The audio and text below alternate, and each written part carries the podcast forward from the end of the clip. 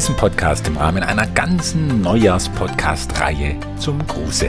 Liebe Wohlstandsbildner, natürlich geht es wieder um mehr als um nur mehr Geld. Themen unter anderem sind Behördenwahnsinn, Hamsterräder, Kompromisslosigkeit, Lebenszwiebelschalen und warum Geld unmöglich glücklich machen kann bis hin zum modernen Finanzexorzismus.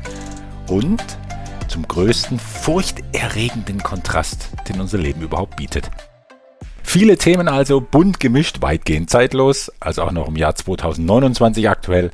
Und wenn mal nicht ganz so zeitlos, dann sollte es wenigstens ein interessantes Zeitzeugnis sein, das uns 2029 dann hoffentlich nur noch zum Schmunzeln bringt. Und all das frisch geplaudert aus vielen Jahren Wohlstandsbildnerpraxis. Aus wie vielen Folgen diese Podcast-Reihe bestehen wird, wage ich heute noch nicht zu sagen, um mich nicht wieder so zu irren wie in der größeren Pandemie-Reihe äh, letzten Jahres, die unversehens auf acht Folgen kam, wo zuerst nur vier auf dem Papier standen. Ab heute also, am Freitag, dem 8. Januar 2021, im Abstand von zwei Tagen, findet ihr die Reihe auf den großen Podcast-Plattformen. Die Kurzbezeichnung dieser Podcast-Folgen wird zukünftig Hamsterrad-Reihe sein legen wir los mit Kapitel 1 Wenn sich Bürokraten um geschlechtliche Vielfalt bemühen. Mit meiner Anrede ein paar Sätze weiter oben, liebe Wohlstandsbildner, sind wir schon bei einem Aufregerthema des Jahres 2020, dem Gender-Konflikt. Je ich finde ja skurriler und absurder die Realkabarettisten namens Politiker agieren, desto kommentierungswürdiger finde ich das auch ohne berufener Kabarettist zu sein. Wirklich korrekt im politischen Sinn hätte ich also so eröffnen müssen. Liebe Wohlstandsbildnerinnen, liebe Wohlstandsbildner und liebe Menschen, die auch Wohlstandsbildung betreiben, ohne sich einer herkömmlichen Geschlechtsbezeichnung zugehörig zu fühlen, beziehungsweise die eine ganz eigene, womöglich noch nicht ausreichend in unserer Gesellschaft und im öffentlichen Amtswesen berücksichtigte Identifikation pflegen. Natürlich habe ich auf das Ganze verzichtet und spitze wie in jeder dieser Podcast-Folgen zu, versuche aber nicht ungebührlich zu übertreiben. Aber was diese Anrede angeht, da bleibe ich jedenfalls auch zukünftig schlicht bei, liebe Wohlstandsbildner. Und zwar aus folgenden Gründen. Erstens.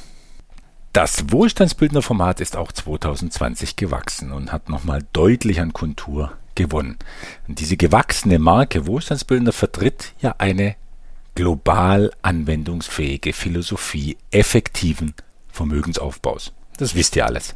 Und diese Philosophie beruht nicht nur auf erfreulichen Renditen, Ethik, Transparenz und Krisenfestigkeit. Nein, sie beruht vor allem auf Wertschöpfung und Wertschätzung.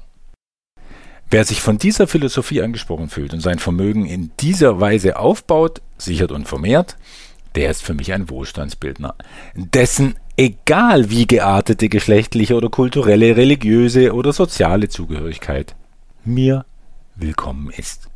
Von menschlicher Diversität bin ich jedenfalls immer begeistert. Und warum ist es so? Erinnert euch an das zweite Spotlight eines lebendigen Portfolios, wie ich es ja im Finanzseminar zeige. Dass es kontrastreich sein muss. Und das gilt natürlich auch für die Gesamtheit aller Wohlstandsbildner. Je anders, desto erfrischender. Je bunter die Blumen, desto schöner der Strauß. Der Kontrast ist es doch, der unser Leben nicht immer einfach, aber in jedem Fall erst möglich macht. Ich mag jeden Kontrast. Und wenn er, ja, wenn er in ein vereinendes Feld eingebunden wird und dort aber auch noch genauso sein darf, wie er will, dann finde ich das großartig. Was mich nicht interessiert, ist eine Wir bleiben unter unseresgleichen Gesinnung, die meint, sich separieren zu müssen und im schlimmsten Fall bekämpft, was anders denkt und sein möchte. Trotzdem, einen Gender-Kontrast werde ich nicht in die Überschrift einer Anrede hineinquetschen. Zweitens. Zu respektieren, wie jemand angesprochen werden will, das finde ich ja wichtig. Es ringt mir zwar immer ein gewisses Schmunzeln ab, wenn ein Professor seinen oft nur ja, vorübergehenden Titel bei keiner einzigen Gelegenheit weglässt. Egal, wem das wichtig ist, soll's bekommen. Ich gehe allerdings bei den Wohlstandsbildnerinnen und den divers Wohlstandsbildnern von durchweg so viel Selbstwertgefühl aus, dass dieser Selbstwert nicht geschmälert wird, wenn ich die Menschen nur als Wohlstandsbildner anspreche. Und drittens, auch wenn ich kein ausgewiesener Friedrich Merz-Fan bin, stimme ich ihm hier völlig zu, bevor eine ganze Behörde in unserem Staat Manpower, Womenpower und sonstige menschliche Power in die Umformulierung des gesamten Schriftverkehrs und in sämtliche Gesetzestexte packt. Beim Himmel, da haben wir doch speziell in den Jahren 2020, 2021 und viele, viele folgende wirklich ganz andere Probleme zu bewältigen. Doch, es ist absehbar, dieser Herr, Frau und Diverskonflikt, wie er jetzt schon auf Zeichnungsscheinen zu finden ist, der wird unsere Sprache aufblähen und Amtsdeutsch noch unerträglicher machen und im Vergleich etwa mit amerikanischen die deutschen Politiker reden noch dröger, noch trockener und noch langweiliger machen.